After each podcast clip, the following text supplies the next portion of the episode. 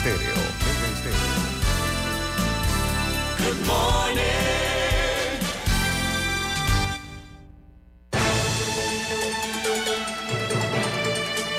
7.30 de la mañana en Panamá. Inicia En Perspectiva. La información y análisis de las noticias locales e internacionales. En Perspectiva. Con Guillermo Antonio Adames, Rubén Darío Murgas y Camila Adames Arias. En Perspectiva.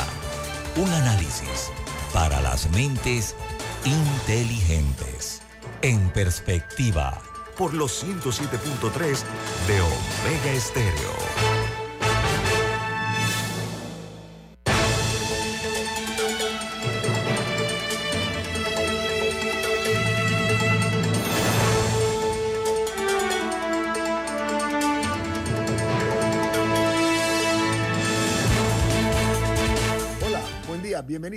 Esto es En Perspectiva, un programa para la gente inteligente como usted. Hoy es 11 de enero del año 2024 y este programa es presentado por Café Lavazza, un café italiano espectacular que puedes pedir en restaurantes, cafeterías, sitios de deporte o de entretenimiento. Les da la bienvenida a En Perspectiva. Pide tu Lavazza. Recuerda que tienes la opción de comprar online a través de lavazzapanamá.com. Gracias Camila, muy amable. Bueno, el programa lo pueden ustedes ver en video, en vivo a través de Facebook Live, en sus uh, teléfonos móviles o celulares, en sus tabletas, en sus computadoras. Perdón, pueden sintonizarnos en sus televisores, el canal 856, canal 856 de Tigo, en la app de Vega Stereo que está disponible en Play Store y en App Store, en la app gratuita TuneIn Radio. Todos nuestros programas quedan colgados en YouTube, en video. Puede verlos todos, sin excepción. Si se perdió alguno y le interesa volver a verlo o, o porque no lo vio, pueden todos acceder en YouTube. Estas son las noticias que hacen primera plana en los diarios más importantes del mundo. Le damos un repaso sobre lo que ocurre en el planeta. El New York Times titula La salida de Chris Christie se sacude cuando un micrófono recogió su visión sin adornos de sus rivales. Este hombre habló más de la cuenta, no se dio cuenta que el micrófono estaba abierto y dijo una serie de eh, expresiones desafortunadas. Dice la nota que Nikki Haley y Ron DeSantis eh, fueron víctimas de estos cuestionamientos. Y por cierto, este, este evento del Partido Republicano fue muy, eh, digamos nosotros, muy violento, muy, muy fuerte, eh, la forma como se expresaron los candidatos republicanos, muy agrios en sus expresiones. The Washington Sí, Post- pero la, o sea, Chris Christie se bajó en teoría para tratar de unificar al partido hacia otro candidato y evitar que Trump fuera el candidato. Ok. En teoría, por eso es lo que se bajó. Ok. El Washington Post titula Haley y DeSantis intercambian ataques personales mientras eh, sus rivales debaten entre Ucrania y la inmigración. Esa es la temática que estuvo rondando este debate. El diario The Wall Street Journal titula Nikki Haley y Ron DeSantis se enfrentan en el debate republicano de Iowa. Dice que Donald Trump, por su parte, participó en el foro de Fox News por la nominación presidencial republicana. Mientras estos estaban por CNN y otras, estaba Trump con Fox News. La noticia del Ecuador hoy es que 329 muertos y eh, muertos, eh, estamos hablando de presuntos terroristas detenidos, son un total de, de estos eh, delincuentes y cinco fueron abatidos en 24 horas, según el ejército de Ecuador, y eh, posterior a la declaración de conflicto armado interno en Ecuador. El presidente Novoa dice, estamos en guerra, por expresión invertida por el presidente ecuatoriano. en Argentina, el Fondo Monetario Internacional eh, concede 4.000 700 millones de dólares a la Argentina de Miley. El Ministerio de Economía anunció que el dinero corresponde a los desembolsos eh, pendientes eh, del plan de pago acordado en el peronismo, el gobierno anterior de Fernández y Kirchner. Perdón. Una noticia interesante de México, que la que más se destaca, es que este país se perfila para rebasar a China como el mayor exportador a los Estados Unidos en el año 2023. Imagínense, México jugando en esas ligas.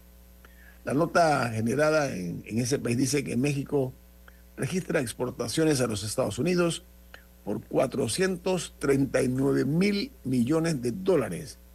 Repito, ha rebasado a China como el mayor exportador a los Estados Unidos. En Colombia, el gobierno del presidente Gustavo Petro apoyará la denuncia contra Israel por genocidio en medio del conflicto en Gaza, señala un comunicado que fue emitido por el Ministerio de Relaciones Exteriores colombiano. en Costa Rica, dice que el gobierno del presidente Chávez apuesta por eh, construir una mega cárcel denominada cárceles inteligentes para enfrentar la alta crisis de, y los niveles de inseguridad que está viviendo Costa Rica en los últimos años. Eso lo hizo Bukele, el presidente, perdón, el presidente Bukele en El Salvador, una mega cárcel. Es así una cárcel que ha tomado mucha relevancia por la, no únicamente por el tamaño, sino por las medidas de seguridad casi extremas que se tomaron allí para evitar que la, las maras y otras pandillas estén en contacto con el exterior. Porque ellos, ellos mandan desde las cárceles, eso es un hecho conocido ah, en, en todos los países, incluyendo Panamá.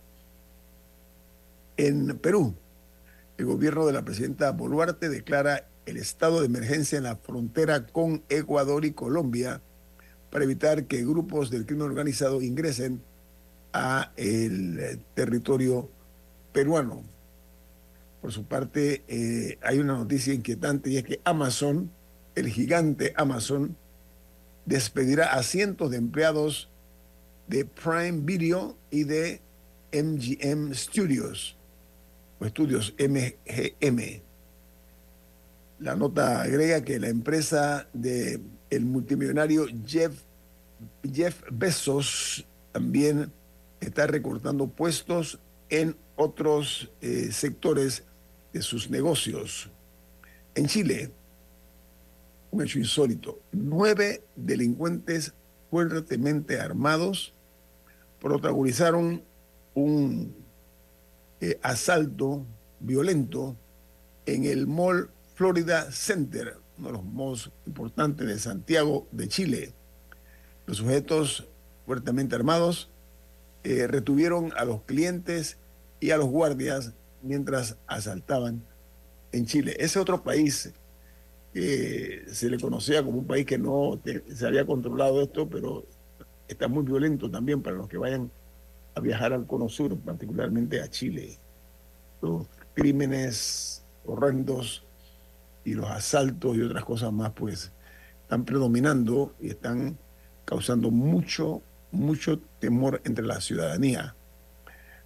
La principal noticia en El Salvador es que la Dirección de Centros Penales realiza requisas muy rigurosas en las cárceles del país desde tempranas horas de ayer.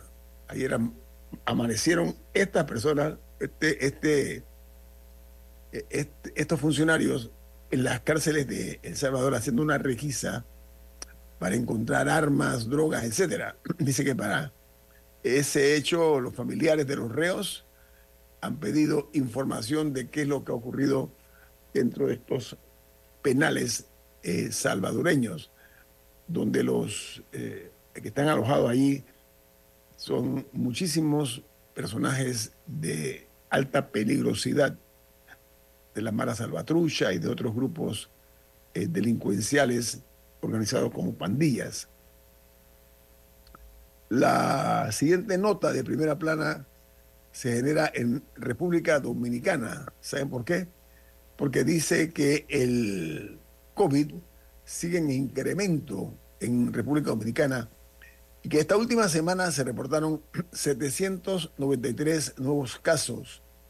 Y por su parte el boletín epidemiológico del Ministerio de Salud Dominicano ha dado cuenta de la siguiente información. Dice que eh, lo que está ocurriendo en República Dominicana es que eh, los casos, según la, el boletín epidemiológico, son 831 casos activos de la COVID-19. Ya se sabe que ahora hay un nuevo virus vinculado a la COVID también que ha surgido. De eso vamos a hablar en fechas próximas aquí en este programa. La principal noticia de Guatemala es que congresistas y senadores de los Estados Unidos han pedido al Departamento de Estado y del Tesoro evaluar las sanciones ante posibilidades reales que no se produzca una transición política del poder en Guatemala. Persiste ese peligro todavía. Dice que la llegada del presidente electo Bernardo Arevalo al poder marca un cambio significativo en las relaciones entre Guatemala y los Estados Unidos. En este caso de Arevalo, donde incluso el Ministerio Público, la Procuradora, una serie de funcionarios muy poderosos del actual gobierno, hicieron todo lo posible, yo diría que hasta lo imposible, por evitar que Bernardo Arevalo llegue. Todavía hoy es un peligro real y los Estados Unidos eh, salió al paso defendiendo de manera directa esta candidatura, incluso amenazando con tomar medidas muy fuertes contra estos funcionarios, que ya algunos de ellos han sido involucrados en, las medidas que toman los Estados Unidos en estas circunstancias. La, Procuradora General de la República es una de las que está en una lista eh, de esas listas tan temidas que hay por parte de los Estados Unidos. Bueno, ya son menos, menos temidas que ayer, pero no dejan de ser una realidad. Hay otra noticia importante y es que Rusia y China profundizan sus vínculos. ¿Por qué? Porque el presidente Vladimir Putin de Rusia ha viajado a una región fronteriza y los ministros de Exteriores, por su lado, hablaron sobre la crisis de Ucrania y la de la franja de Gaza. Estos dos gigantones, eh, los presidentes de China y Rusia, aparentemente se están entendiendo muy bien para efectos de la crisis que hay en varios puntos del planeta, sobre todo en la región del Medio Oriente y también en Ucrania. Y cierro en Nicaragua, porque el gobierno del presidente Daniel Ortega, en, junto con la señora Rosario Murillo, que es su esposa, porque los dos son los que gobiernan, ahí hay un gobierno bicéfalo de dos cabezas, dice que eh, embargaron a una empresa que se llama CISA Exportadora, por supuesta deuda de 30 millones de dólares. Sin embargo, la empresa niega esa deuda y mantiene el diálogo con las autoridades para eh, resolver esta delicada situación. Una empresa eh, grande de esa naturaleza, un país como Nicaragua, que tiene tantos problemas y vicisitudes económicas, hay que meterle la cabeza muy bien acerca de qué se hace con ese tipo de grandes negocios. Vamos al corte comercial. Esto es En Perspectiva, un programa para la gente inteligente como usted. En Perspectiva. Por los 107.3 de Omega Estéreo.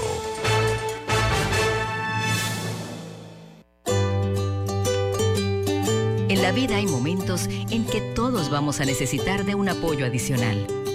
Para cualquier situación, hay formas de hacer más cómodo y placentero nuestro diario vivir. Sea cual sea su necesidad, en Hogar y Salud los apoyamos haciéndole la vida más fácil, porque contamos con la experiencia necesaria para recomendarle lo que usted necesite. Recuerde, Hogar y Salud les hace la vida más fácil. Atención, amigos de Veraguas, ya abrimos nuestra nueva sucursal en Boulevard Santiago. Estamos abiertos en todas nuestras sucursales del país y le hacemos su entrega de forma gratuita en Panamá Centro. Para mayor información, puede consultar en Instagram y Facebook. Escuchar Omega Stereo es más fácil que nunca. Solo busca la aplicación de Omega Stereo en Play Store o App Store y descárgala gratis. No te pierdas los mejores programas y tu música favorita. Descarga la app de Omega Stereo y disfruta las 24 horas donde estés. Están aquí, siempre presentes en todos y cada uno de los procesos electorales. Desde hace 33 años, el cuerpo de delegados electorales asume la tarea patriótica de velar porque celebremos la fiesta electoral de panameñas y panameños con respeto, con tolerancia y en paz. Esa es su responsabilidad y compromiso ser los amables componedores y facilitadores que salvaguardan nuestra democracia. Delegados electorales, los guardianes de la democracia. En perspectiva. Por los 107.3 de Omega Estéreo.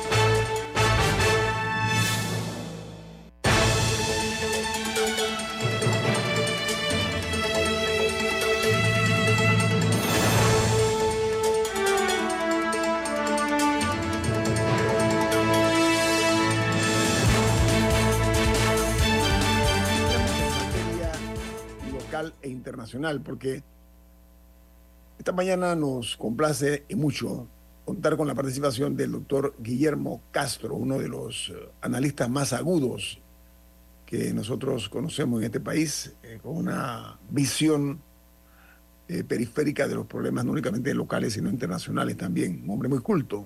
Doctor Castro, bienvenido aquí a este programa En Perspectiva. ¿Cómo está usted? Yo, con todo gusto, agradezco mucho poder acompañarlo. Doctor, esto tiene que ver mucho con nuestro país, lo que, la pregunta que le voy a formular. La crisis de Ecuador ha sido tomada como hay que tomarla por parte del vecindario de Ecuador. Estoy hablando de los países circundantes a, Ecuador. ¿Por qué? Porque eh, es un problema de grandes proporciones.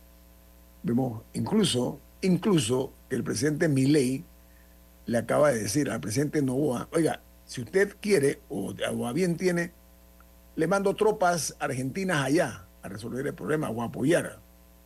Otro tanto han hecho otras naciones que han tomado medidas muy duras de cerrar sus fronteras. ¿Usted le queda claro, doctor Castro? Sí. ¿Estamos muy lejos de Ecuador o este tipo de circunstancias pueden en alguna manera repercutir como mal ejemplo en un país como Panamá donde hay lo que se conoce como la narcopolítica, que no existía antes, el crimen organizado cada vez más presente y latente, pero también el narcotráfico, que está muy, muy eh, eh, introducido en nuestro crecer diario. ¿Panamá debe tomar alguna medida a ese respecto, doctor, o tranquilo, porque estamos lejos de Ecuador, en su opinión? yo no creo que sea un tema de estar lejos o estar cerca. Yo creo que es un hecho que las organizaciones criminales han ido creciendo en su influencia en los gobiernos de la región a esta escala y que en este sentido la lucha contra la corrupción hoy en día es en realidad también una parte de la lucha contra la delincuencia organizada, sobre todo en, lo que hace a temas como el narcotráfico. Ahora, la clave de esto, nos decía en alguna época Milton Enrique, está no tanto en declarar la guerra y tener a las tropas en la calle y tal, sino en desarticular al adversario de la sociedad eh, mediante el control financiero. Esto funciona porque hay un enorme flujo de dinero en el sistema económico como en el sistema político. Milton nos, nos, insistía mucho en la época en que colaboraba más con el programa, en que el control de ese flujo financiero era la clave para la desarticulación de ese sector económico por supuesto es delictivo, no podemos equipararlo a la libre empresa, etcétera, pero es un actor económico. Pero, doctor Castro, vamos a tomar este, ese hilo conductor, doctor Castro. Ajá. Estas son grandes transnacionales, atención, son empresas transnacionales. El crimen organizado está muy bien estructurado, cada vez se moderniza más, tiene más capacidad de respuesta, pero asfixiarlo económicamente puede ser una realidad. Ahora, ¿cómo se hace eso, doctor Castro? Eso hay que preguntárselo a quienes entiendan bien cómo funciona un sistema bancario. Eh, un tema de control control de delitos, prevención y control de delitos que ya existen, o sea, están estipulados en la legislación, lavado de dinero, blanqueo de capitales, etcétera. Ese no es mi campo, no lo, no lo domino. Lo que sí me parece evidente es que hasta ahora la solución mediante la llamada guerra contra las drogas, la guerra al narcotráfico, no ha dado resultados. No los dio en México, no los está, no terminó de darlos en Colombia, no los ha dado evidentemente en Ecuador. Uno no puede resolver por la vía armada un problema de delito que es fundamentalmente un delito económico. Y ese delito económico tiene sus raíces en sistemas productivos y logísticos que dependen en una medida altísima de población pobre que no tiene otras opciones de vida o que ha hecho del de su papel en el narcotráfico su opción de vida, que no tiene otra, es la verdad. Pero cuando uno ve esto, uno se da cuenta de que ese flujo de dinero nace con mucha frecuencia de pequeños campesinos que se ven forzados entrar a la economía del mercado a través de la única mercancía que para ellos tiene la relación de costo-precio, qué sé yo, eh, conveniente o que están forzados a hacerlo bajo amenaza de violencia. Entonces, como todo fenómeno económico, recorre la sociedad desde su base hasta su cúspide. Pero como todo fenómeno económico una economía de mercado, en última instancia eh, solo es controlable en el nivel financiero. Si se controla de arriba, todo lo demás se desarticula hacia abajo. Porque la cantidad de dinero invertida en México, en Ecuador ahora, en Perú seguramente, en otros casos en Brasil, en el equipamiento militar de estas bandas es gigantesca. La sofisticación de esos equipos que se compran a precios muy altos es gigantesca. Solo el flujo de dinero explica esto. Pero aparentemente es más rentable desde el punto de vista político exhibir las cifras de captura de la mercancía. Es decir, capturamos 20 toneladas, una tonelada, 100 toneladas de droga, que llamar la atención sobre el bloqueo financiero de esa actividad. Sobre eso hay muy poca información. Dalia. Sí, buen día. Es lo que, bueno, en Panamá lo vemos, ¿no? Los números, eh, muchas veces el Ministerio de Seguridad se da como estos golpes de pecho de la cantidad de droga incautada. De que encantamos más droga que el año pasado, pero yo no sé si eso a mí me dice que lo que hay es más droga que el año pasado, circulando. Y claro, en contraste, estás encontrando casi que la misma cantidad, solo que ahora el volumen es mayor. Yo sí creo que, que a través de distintas leyes que, que ha tratado de impulsar, a veces con obstáculos, este ejecutivo se está, por lo menos hay un entendimiento de que el frenar esto es a través de la vía financiera. Leyes como la de extinción de dominio, leyes como todas estas cosas que se, han, que se han pasado para los servicios financieros, la fiscalización, etcétera. O sea, yo creo que hay un entendimiento de que la vía es por ahí, pero no sé qué tan articulado está eso con lo que se está haciendo en tierra, pues, o sea, los allanamientos, las cosas, ¿no? No sé cómo es la articulación de una cosa con la otra. Yo tampoco lo sé. Vuelvo y digo, ese no es mi campo. Pero sí me parece evidente que hay que entender el narco como un componente de una economía. De no verlo, por supuesto que es una actividad delictiva que debe ser reprimida es una actividad que tiene costos sociales altísimos, costos humanos enormes, de todo tipo, desde, desde la pérdida de vidas en las actividades delictivas hasta la desgracia que acarrea sobre, en el mercado de consumidores. Pero hay que encararlo en esa dimensión económica. Estoy, estoy acordando ahora de don Sergio Bagú, que fue mi profesor de métodos de investigación histórica en, en mi maestría en la Universidad de México. Don Sergio fue un distinguido historiador argentino que lamentablemente falleció hace unos años. Y él nos decía, mire, en historia, si usted va a hacer investigación, usted no puede ni siquiera confiar en la estadística abierta. Estoy hablando de los años 70. Todavía esto no había cogido el tamaño que tiene ahora. Entonces, don Sergio, que había pasado muchos años en Estados Unidos, nos decía, si usted va a la estructura del Producto Interno Bruto norteamericano, pero incorpora la estadística gris, que es la estadística del delito, resulta que las operaciones de la mafia en los años 70 eh, tenían una participación en la economía superior a la de la industria del automóvil.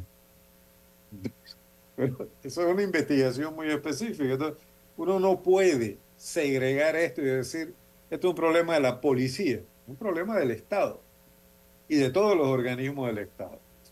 Y lo que dice Dalia es muy claro, o sea, aquí no parece ser visible ese grado de coordinación entre la fuerza pública que está haciendo, bueno, lo que tiene que hacer, lo publicita, lo dice, y las agencias de control económico, financiero, de otro orden. No sé si hay una política de conjunto en esto. Lo que sí hemos visto es que ha habido distintas manifestaciones de resistencia a iniciativas en este campo, como el tema de la ley de dominio, que lamentablemente llegó a la Asamblea al amparo de la promoción de una diplomática extranjera, que impidió verlo como un problema estrictamente nacional y que llevó a que eh, se pudiera incluso invocar argumentos de patrioterismo criollo que contaminaron la discusión del problema. Ahora, en este sentido, aunque no tiene el mismo impacto en términos de violencia física, otros temas de control fiscal son de enorme importancia para el futuro de nuestro país, empezando por la evasión de impuestos, que todo el mundo indica que es tan grande que explica eh, el uso que se hace de los ingresos que genera el canal para compensar los impuestos que se dejan de pagar por la evasión fiscal en Panamá. O sea, hay, hay una cantidad de elementos turbios en, el, en escena que sugieren que nuestros estados no están en capacidad realmente en este momento de controlar y rendir cuentas de manera adecuada en el manejo financiero de las actividades delictivas. Hola, doctor Castro.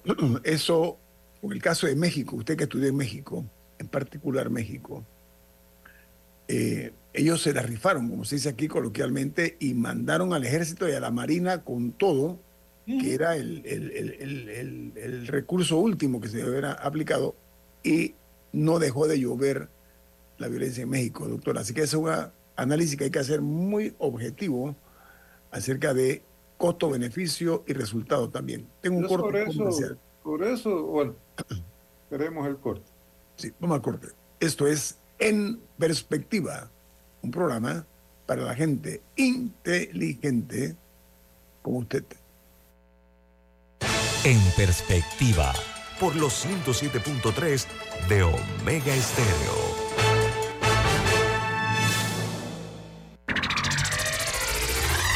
Anunciarte en Omega Stereo, pero no sabes cómo? Solo llámanos o escríbenos al 6675-0990 y buscaremos la mejor opción para tu marca, producto o empresa.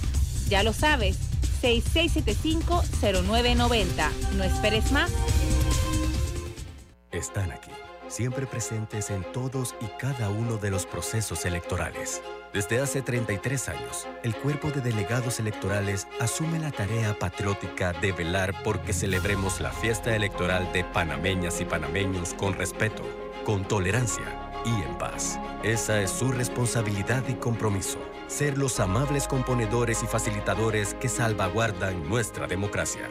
Delegados electorales, los guardianes de la democracia.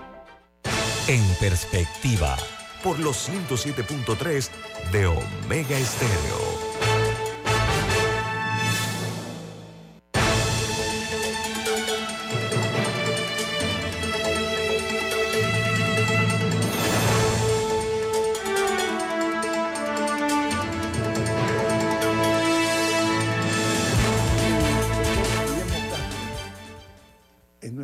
Esta mañana y como siempre nos complace mucho porque la entrega que él eh, nos ofrece con sus análisis es verdaderamente valiosa. Un país donde eh, nosotros pretendemos precisamente hacer docencia, ¿no? Doctor Castro, el país, Panamá, vivió en vilo la espera de un fallo de la Corte Suprema de Justicia en el tema de Minera Panamá. Es un escándalo. Y es que trascendió que no hubo controles eficientes ni inspecciones en el año 2022 ni, 2023. La última inspección que se le hizo por parte de la institución del Estado que le corresponde este tipo de cosas fue en el año 2021. El, lo grave de esto es que esta falta de inspección se da en medio de la negociación de un contrato ley.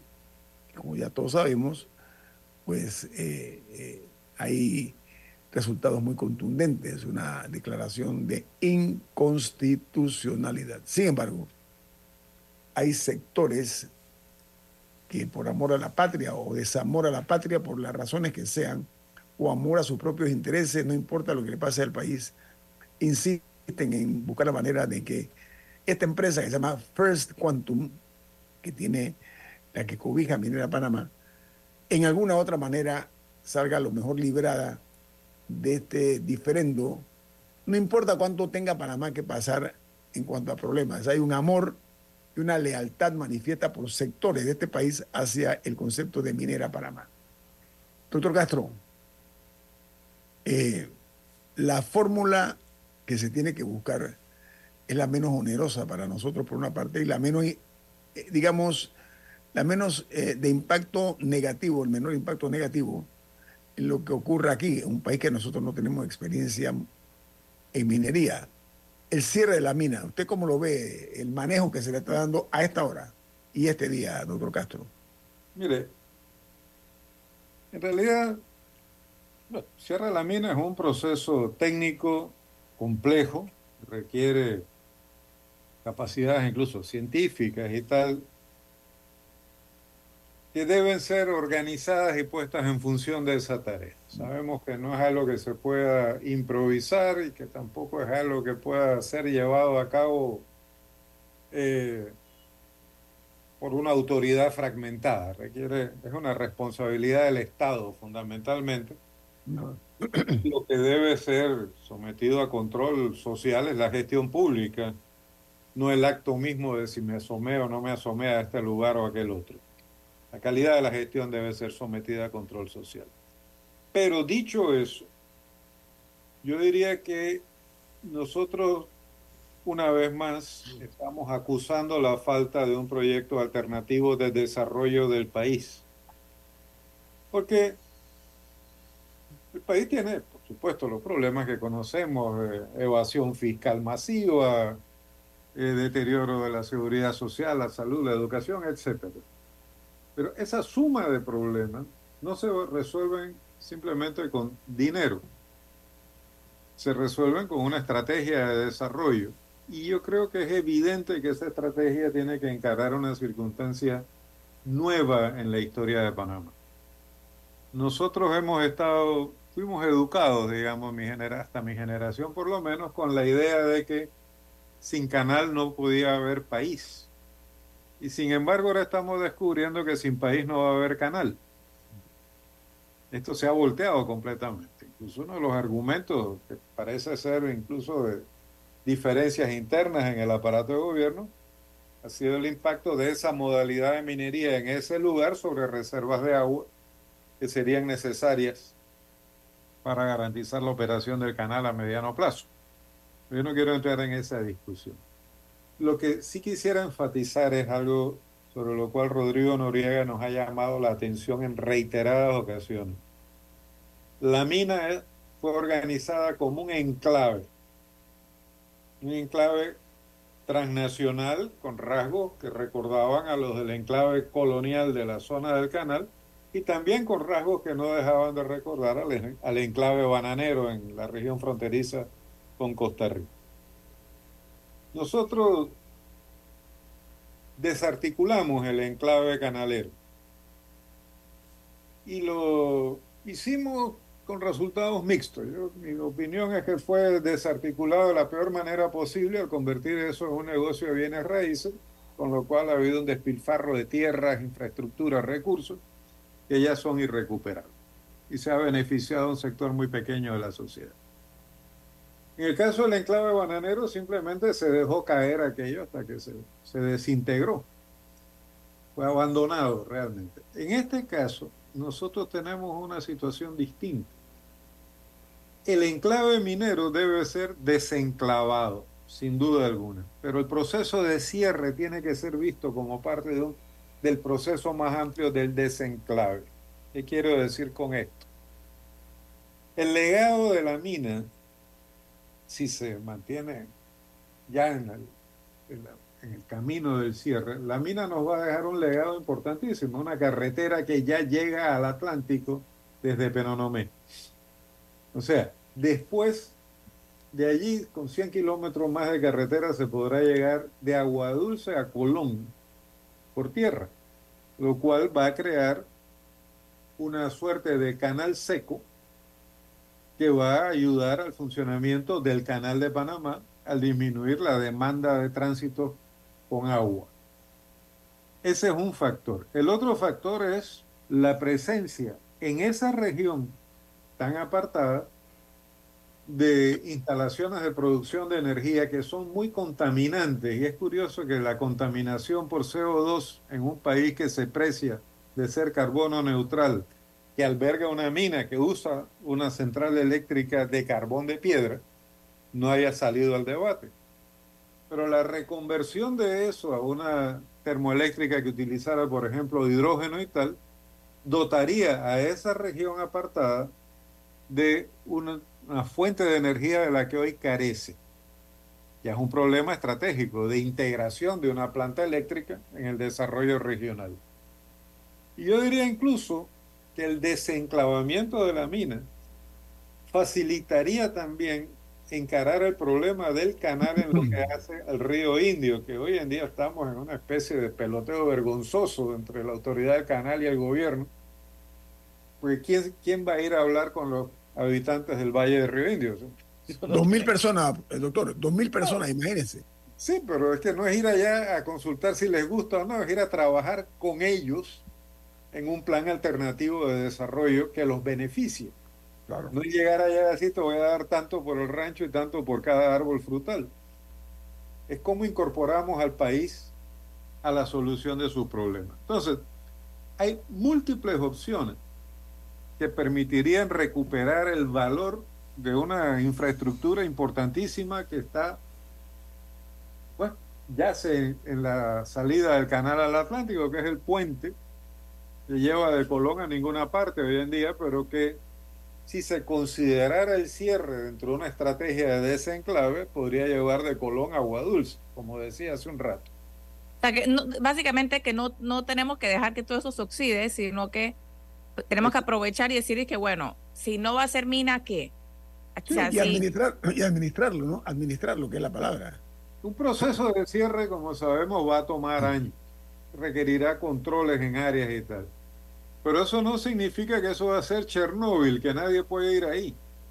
Significa que hay una infraestructura que puede ser derivada a otros usos para garantizar un ordenamiento de la, territorial de nuestra economía que finalmente empiece a romper el molde que nos impuso la colonia española cuando estableció un solo monopolio de tránsito interoceánico por el Valle del y condenó el resto del país a no tener vías de tránsito interoceánico.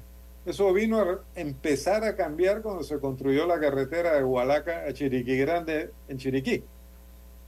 Pero esa carretera hoy en día no está en capacidad ni siquiera de sostener el tránsito interoceánico que ya genera dentro de la región occidental. Panamá puede perfectamente generar varias vías de tránsito interoceánico que se sustenten en puertos auxiliares del canal.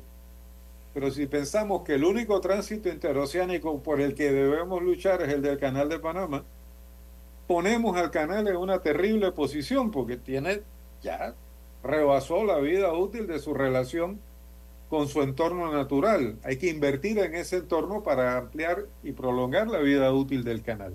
Pero doctor, a ver, no estamos perdiendo, doctor, no estamos, no estamos perdiendo en debates estériles sobre el río Indio, vía ejemplo, y el tiempo nos está comiendo. Esto no es nada nuevo lo de río Indio, esto es de vieja data.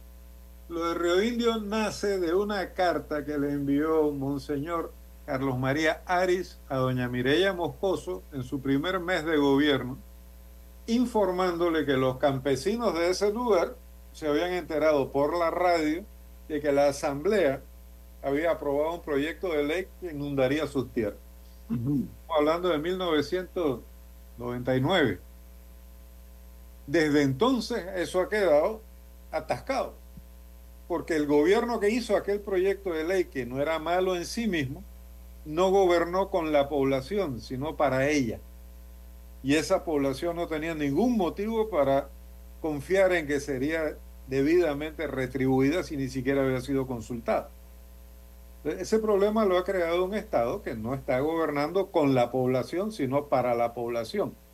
Y no lo está haciendo muy bien tampoco porque está jugado con una crisis económica terrible. Entonces, el problema de un desenclave no solo es técnico, es político. El problema de un desenclave depende de que lleguemos a contar con un Estado que pueda gobernar con su población, que pueda articular las capacidades del país en torno a un, un propósito colectivo y no ser simplemente el ejecutor de, lo que mande una ley o lo que mande un plan para un proyecto específico. Eso nos va a llevar más temprano que tarde al problema de la constituyente originaria. Tenemos que, no, no, es hacer una constituyente originaria para eliminar lo que pueda haber quedado los años 70 en la constitución es para refundar el Estado Nacional panameño como un Estado capaz de ejercer la soberanía nacional como expresión de la soberanía popular.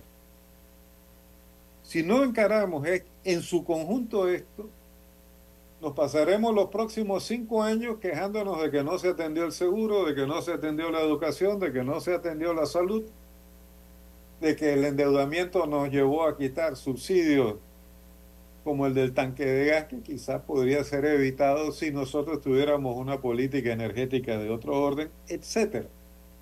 Yo creo que la mina, y ahora mismo el cierre de la mina, ha tenido la virtud, y subrayo la palabra virtud, de sacar toda esta crisis a flote y obligarnos a mirar que eso existe como tal crisis. Y que no es un problema que se reduzca a la corrupción es un problema que hace parte de la corrupción, pero no se reduce a ella. No es un problema judicial solamente, es un problema político que debemos encarar con el conjunto de la sociedad panameña. Doctor, un corte comercial, doctor, pero usted tocó de manera tangencial una realidad. Aquí se ha insistido y me hace un déjà vu a la época de los tratados Torrijos-Carter, ¿no? La palabra se llama catastrofismo. La catástrofe. Si los Estados Unidos, los soldados se van de Panamá, Panamá quiebra. Panamá no tiene la capacidad, los panameños, de poder manejar el canal. Eso es inolvidable, doctor Castro. Usted lo vivió, yo lo viví, la generación de nosotros. Pero ese catastrofismo que se aplicó también con poco éxito hasta ahora en el tema de la minera, era una fórmula para promover el miedo ciudadano eso era lo que se, provocaba. Pero para efecto del canal tuvo un final feliz y aparentemente puede tener también, si se maneja adecuadamente, pero con sentido de patria, con sentido de servicio al país, también podemos sacar de esto negativo resultados positivos. Al regreso, Camila. Y me llama la atención, nada más 30 segundos, su uso de, para describir la crisis eh, minera como una virtud, y yo creo que también podemos verla como una oportunidad. Claro. La de, no, no necesariamente un borrón y cuenta nueva, pero nos, nos da la, la, oportunidad de hacer un freno y decir, dije, ok, de poner freno y decir, ¿para dónde vamos? Cosa que no hacemos cuando las cosas están andando. Así es. Bueno, esto lo que no se puede ver es como una gota de agua en el océano. Esto tiene que verse de manera integral, pero siempre defendiendo los mejores intereses del país, que saben qué, no fueron defendidos. Aquí lo que tenían que defender al país, aparentemente tenían mayores lealtades comprometidas con la empresa minera. Y esto lo digo con mucha pena.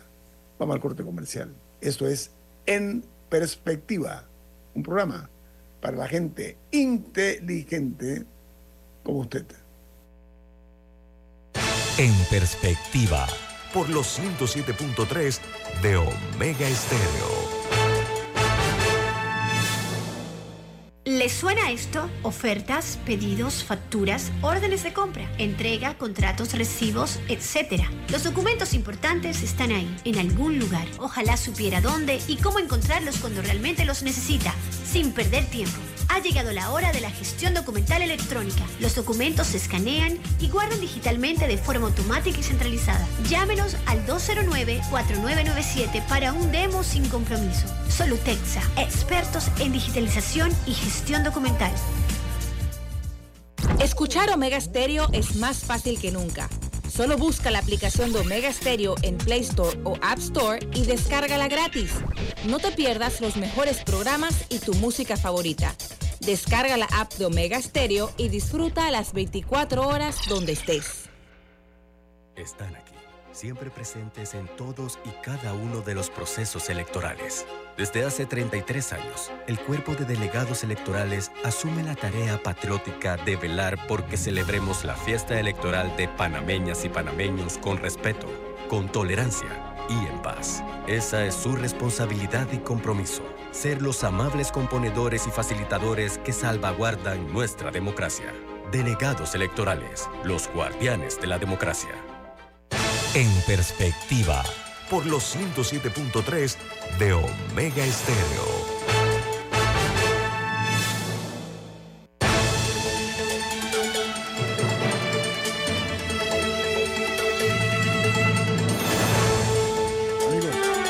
el tema de la minería en Panamá, a pesar del fallo de inconstitucionalidad, seamos francos, hay tantas, tantos intereses, algunos mezquinos, otros eminentemente mercantilistas, porque este tema de minera Panamá representa cientos de millones de dólares para muchos grupos influyentes de este país. ¿Ok? Entonces, no es fácil porque cuando los intereses, la mezquindad prevalece por encima de la sensatez, se presta para cualquier cosa. Tutor Castro, a ver, eh, usted habló con mucho, con mucho tino la posibilidad de incorporar mediante una vía eh, el área de Coclé con Colón. Una, de las, una de las pruebas claras de la miseria de algunos políticos de Panamá que no han tenido ni la iniciativa, ni siquiera han pensado con cariño hacia la patria desarrollar el sector atlántico, doctor Castro, que es lo que usted está diciendo, ¿no?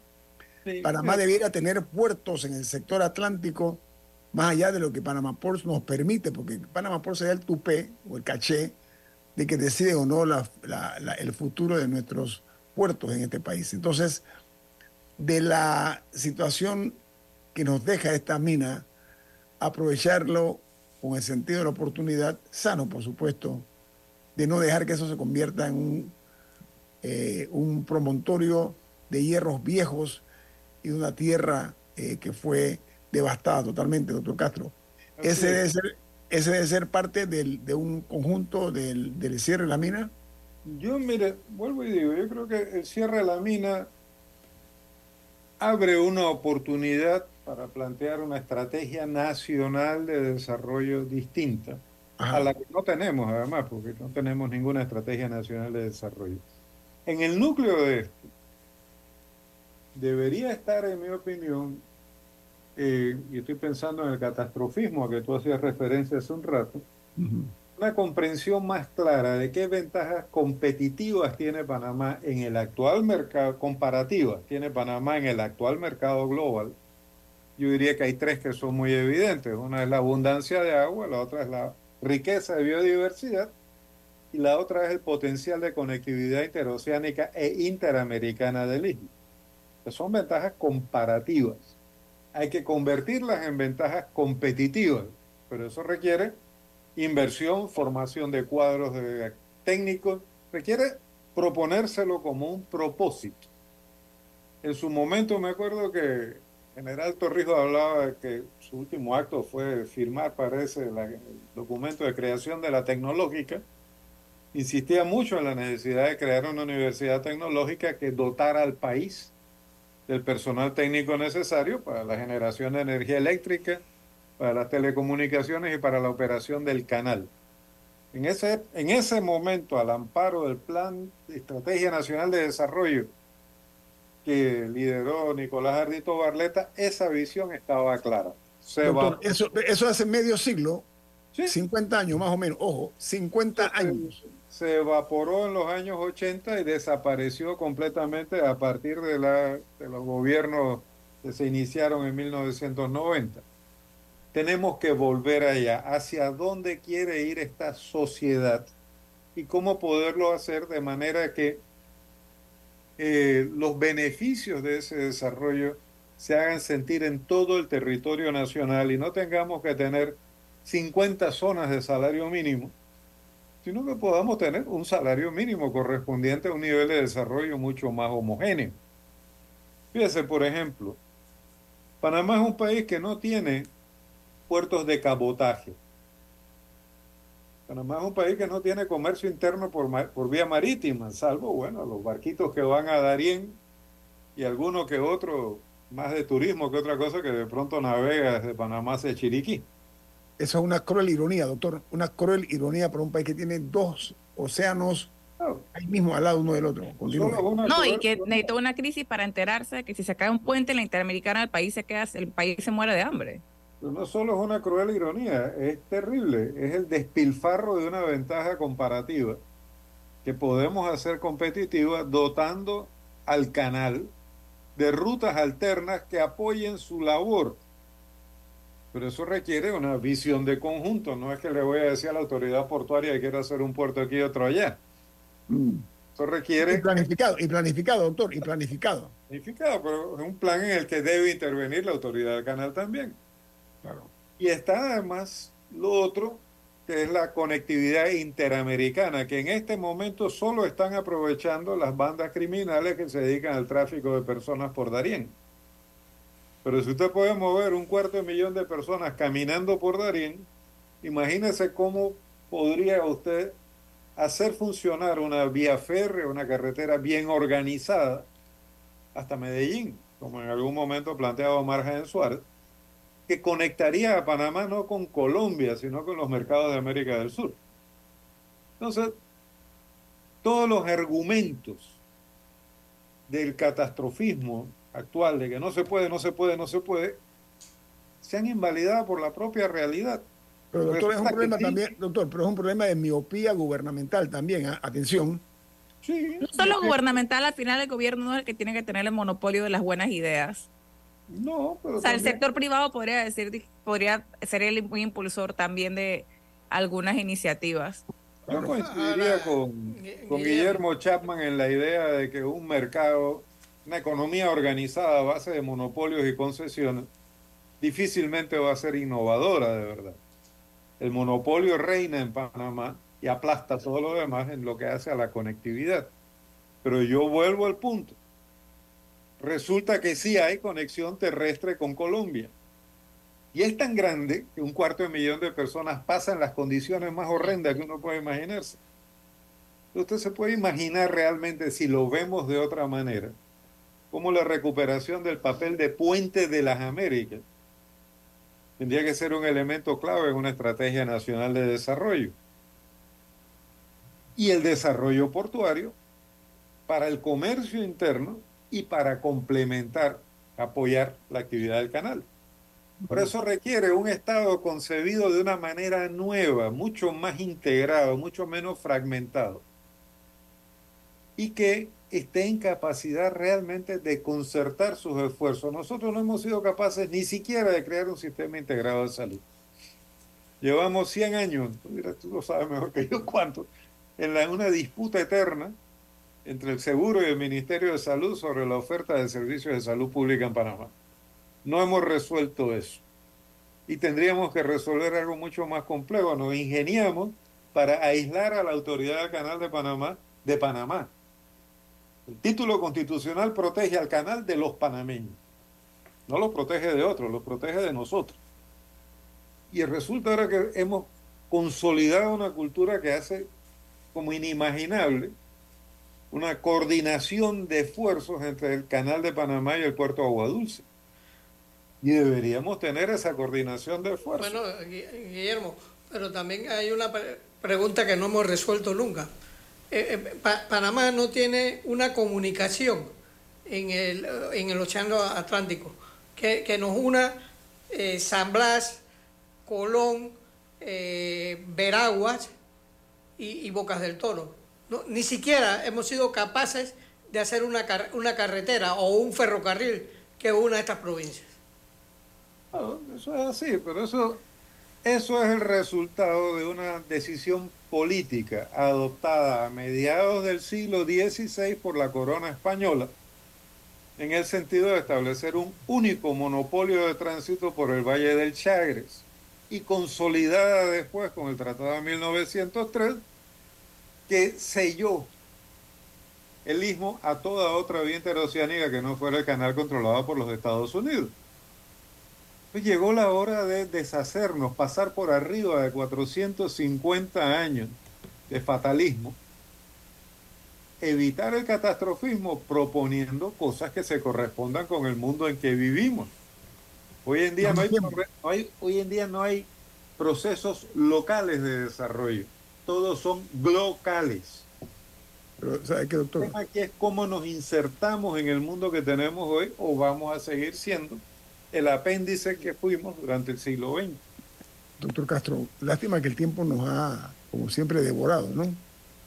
¿Mm? Gracias por sus valiosos aportes, sobre todo, ojalá que le llegue a los oídos de quienes les corresponde, para que primero que se ilustren de esa visión que tiene usted pero sobre todo que asuma las responsabilidades que les corresponde cuando están en función de gobierno. Gracias, doctor Castro, ha sido usted muy amable. Ha sido un gusto, doñito y compañeros. Muchas gracias a usted. A usted. ¿Quién despide en perspectiva, Camila? Café Lavazza, un café para gente inteligente y con buen gusto que puedes pedir en restaurantes, cafeterías, sitios de deporte o de entretenimiento. Despide en perspectiva. Pide tu Lavazza Recuerda que tienes la opción de pedirlo a través del sitio web lavazzapanama.com. No se cambien de emisora. Viene Álvaro Alvarado con su programa Sin Rodeos, aquí en la cadena nacional Omega Estéreo. Hasta mañana. Chao. Ha finalizado En Perspectiva. Un análisis para las mentes inteligentes. Por los 107.3 de Omega Estéreo.